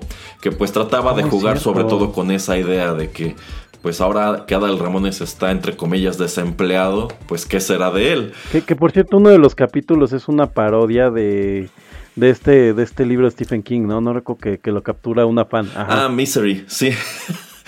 Pero es, es idéntico, o sea, ni siquiera, le, ni siquiera se esforzaron en cambiarle nada, o sea, mal escrita la serie. Ajá. Bueno, sí, sí, la verdad es que este no fue un show muy afortunado. Tiene como seis Es- capítulos. exacto, sí, Ajá, lo cancelaron muy pronto porque pues estuvo muy desangelado y tristemente creo que ha sido la constante de la carrera de Adal Ramones después de otro rollo. Sigue muy activo, sigue haciendo muchas cosas, eh, pero sencillamente nada ha logrado darle el mismo resultado. Eh, ha estado de conductor en un número de programas de concursos, pero es que siento que ese Adal que tú ves al frente de un programa en donde cantan niños, no es el mismo Adal que tú recuerdas en otro Mm. rollo, porque de entrada ni siquiera hay el mismo humor, no hay el mismo tipo de, de invitados. Es como si no estuviera libre, Ajá. ¿no? O sea, como si estuviera guardado, no sé. E incluso, pues cuando ha hecho programas de sketches, eh, híjole, no sé, estuvimos viendo unos cuantos aquí y hay algunos que digo, como que hay- sí puedes sentir esa chispa, pero algo falta. O sea, siento que esto fue algo muy especial precisamente por eso, porque en realidad, a pesar de que Adal en su momento fue tan famoso, pues desde entonces se ha vuelto muchísimo menos visible, no ha tenido un éxito comparable. Y yo me atrevo a decir que, muy por el contrario, pues quienes estaban a su lado, incluso tras bambalinas, como, como Jordi, como Lalo. España, como Mau- Mauricio Castillo, se las han apañado para mantenerse un poco más relevantes en cosas ya totalmente ¿Cómo se distintas. llama la- Eduardo España? Lalo España. La- bueno, Lalo España sí haciendo a sus personajes y todo. Eh, Mauricio Castillo pues ha estado haciendo teatro que tengo entendido que era, bueno, como que siempre fue su tirada. Tuvo una serie con Maribel Guardia. Sí, sí, efectivamente. Y pues Jordi ha estado escribiendo sus libros, eh, tiene sus programas de entrevistas. programas. Entonces, Sí, di- digamos, si, si la vida es Ajá. justa, si existe justicia en la vida, yo no soy creyente. ajá, creo que creo que la justicia y el karma son expectativas. este, pues es, es la justicia para Jordi, ¿no? Porque creo que una de las cosas que Jordi siempre sintió es que él podía dar más dentro de otro rollo. Eh, pero pues realmente su trabajo estaba enfocado totalmente a hacer la parte de las bambalinas, incluso usted lo comenta. ¿no? Que en el programa en vivo era el encargado pues de manejar al público tanto a los artistas. eh, y pues solo tenía este segmento, ¿no? En donde hacía su, este, su entrevista urbana. Pero creo que él siempre tuvo como la inquietud, no como Mario Besares, o sea, eso, eso es algo que sí se le reconocería a Jordi, que, ajá, que, que, él, que él no traía como la idea de yo también puedo ser el otro Adal, ¿no? O sea, no, él como que decía, yo creo que puedo dar algo ante la cámara, pero que no es ser Adal Ramones, sino que creo que tal vez tengo como esta onda para hacer como más entrevistas, como para hacer un programa para mí. Y, y algo en lo que fue inteligente es eso, ¿no? Que no trata de ser Mario Besares, que, que llega y quiere hacer a Paco Stanley y pues tiene el carisma de una uña del pie de Paco Stanley y le falta, ¿no? sí, sí, ¿no? Sí, sí, efectivamente. Eh, pues sí, eh, Jordi mejor se pone, pues, a- sobre todo a darle a los libros, que ya lo mencionábamos en el programa anterior. Que no son malos, o sea, no son, son necesarios en esta sociedad. Híjole, yo no sé si son buenos o malos, no sé si son necesarios o innecesarios. Yo, bueno, una reflexión que tuve hace tiempo, precisamente retomando aquello de que, pues, lo invitaban a ferias del libro y había mucha gente a la que no le parecía.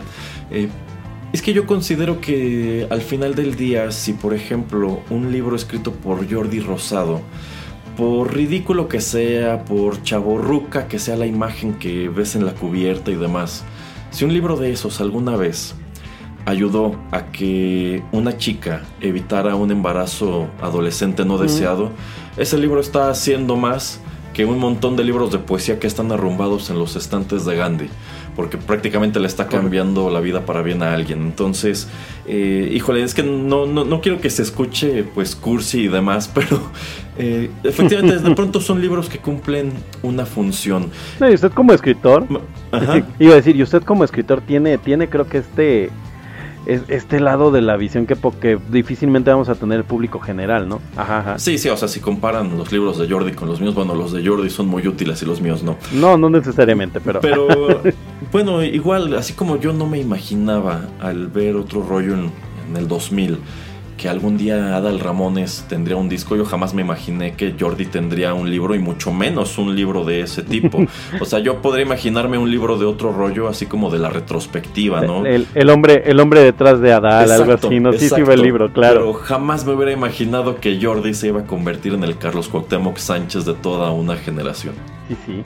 Ah, algo, algo que yo le reconozco a Jordi es que su libro tiene, tiene bastante investigación y que se acercó a gente este pues especializada en la materia, ¿no? O sea, no es como algunos youtubers, por ejemplo, que creo que se lanzan a escribir un libro y, y, y, pues a veces contratan a su escritor fantasma y otras de plano te das cuenta que pues no, que el, que el cuate no escribe nada, ¿no? Pero no, señor Erasmo, no diga que sus libros son malos, yo... déjeme, déjame chulearle el libro. Es que muchas veces, es- por ejemplo, esos libros que usted comenta de youtubers, bueno, por allí hay youtubers que sí se han dado la tarea como de hacer narrativa, ¿no? Que yo considero que es respetable dentro de lo que cabe. Pero estos youtubers que ya se dedican a publicar autobiografías cuando tienen como 20, 22 años, dices, de entrada son gente con una vida súper vacua. Es gente a la que Ajá. se le nota la ignorancia a leguas, que les falta muchísimo mundo, que en realidad están donde están por un golpe de suerte. Y dices, es que, ¿qué, qué, qué cosa me puede transmitir una, una persona así?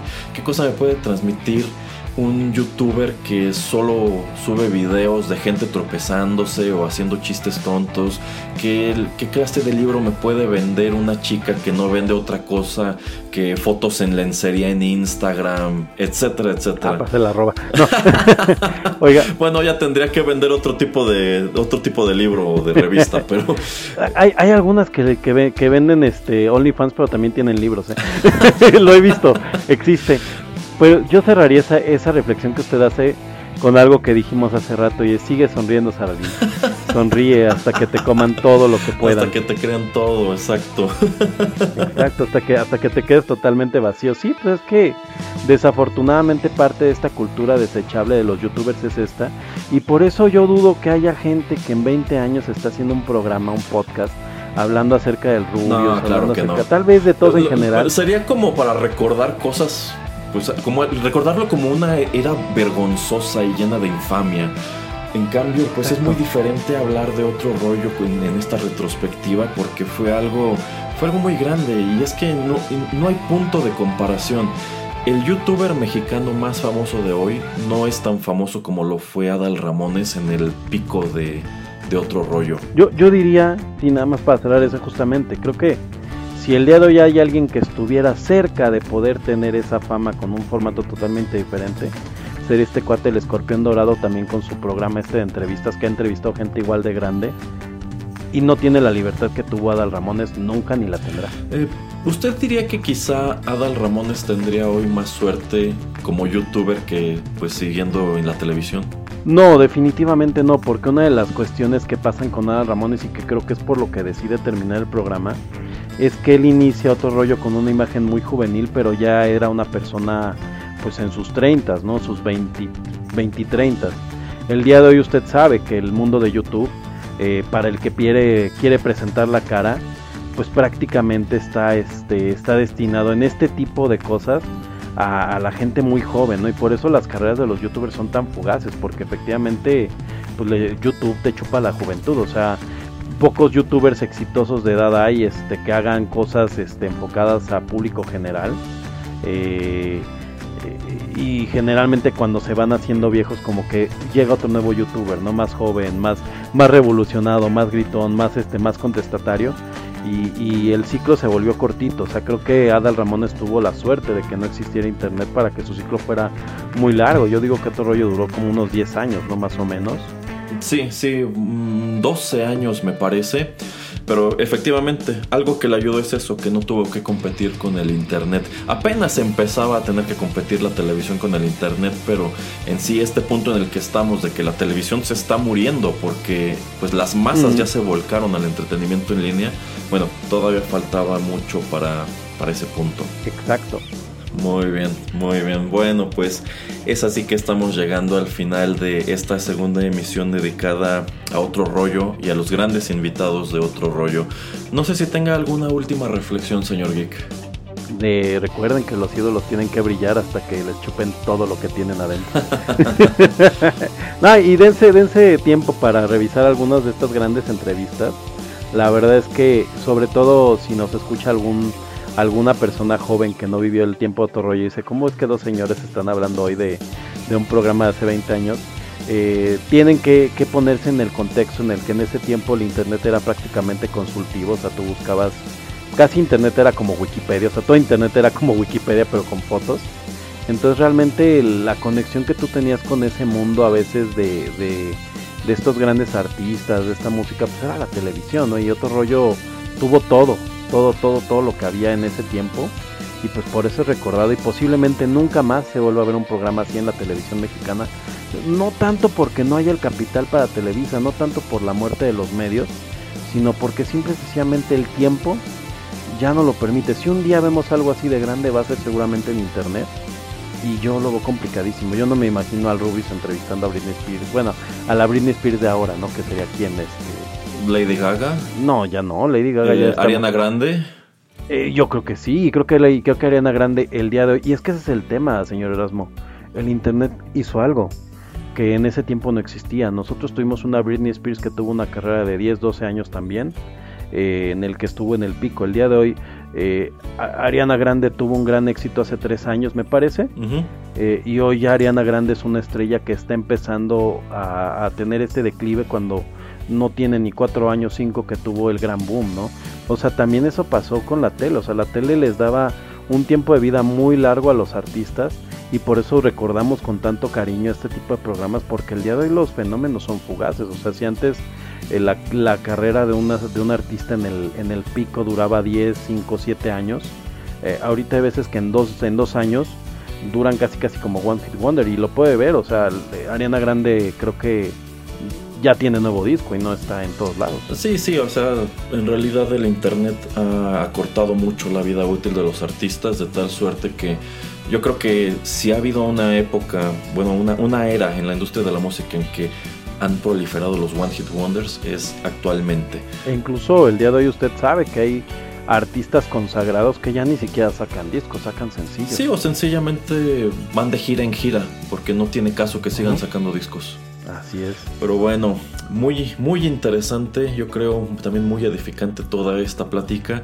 Más allá de otro rollo, creo que pues, abordamos un montón de cosas relacionadas con la nostalgia, con lo que es la industria del entretenimiento. Bueno, básicamente ese es el propósito de este programa, que tengamos un espacio para hablar largo y tendido sobre todas estas cosas que nos interesan y pues cruzar los dedos para que también a nuestros escuchas les resulte interesante. Muchísimas gracias por habernos acompañado en esta segunda emisión de Rotterdam Retro 2000. Muchísimas gracias al señor Geek por su participación en, en este programa. Y bueno, no, no hemos terminado. Vamos a regresar muy pronto con más temas del ayer en este espacio. Despídase, señor Geek. Adiós. gracias, señor Erasmo. Muchas gracias por haberme, por haberme, por haber estado aquí con- conmigo también, platicando los dos. Ah, me, me hice bola. Muy bien, muy bien. Gracias por la sintonía a todos. Nos escuchamos muy pronto. Muchas gracias.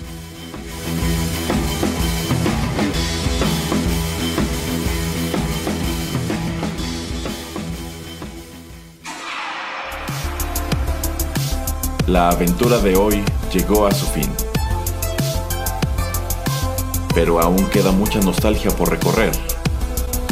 Te esperamos aquí, en Rotterdam Retro 2000.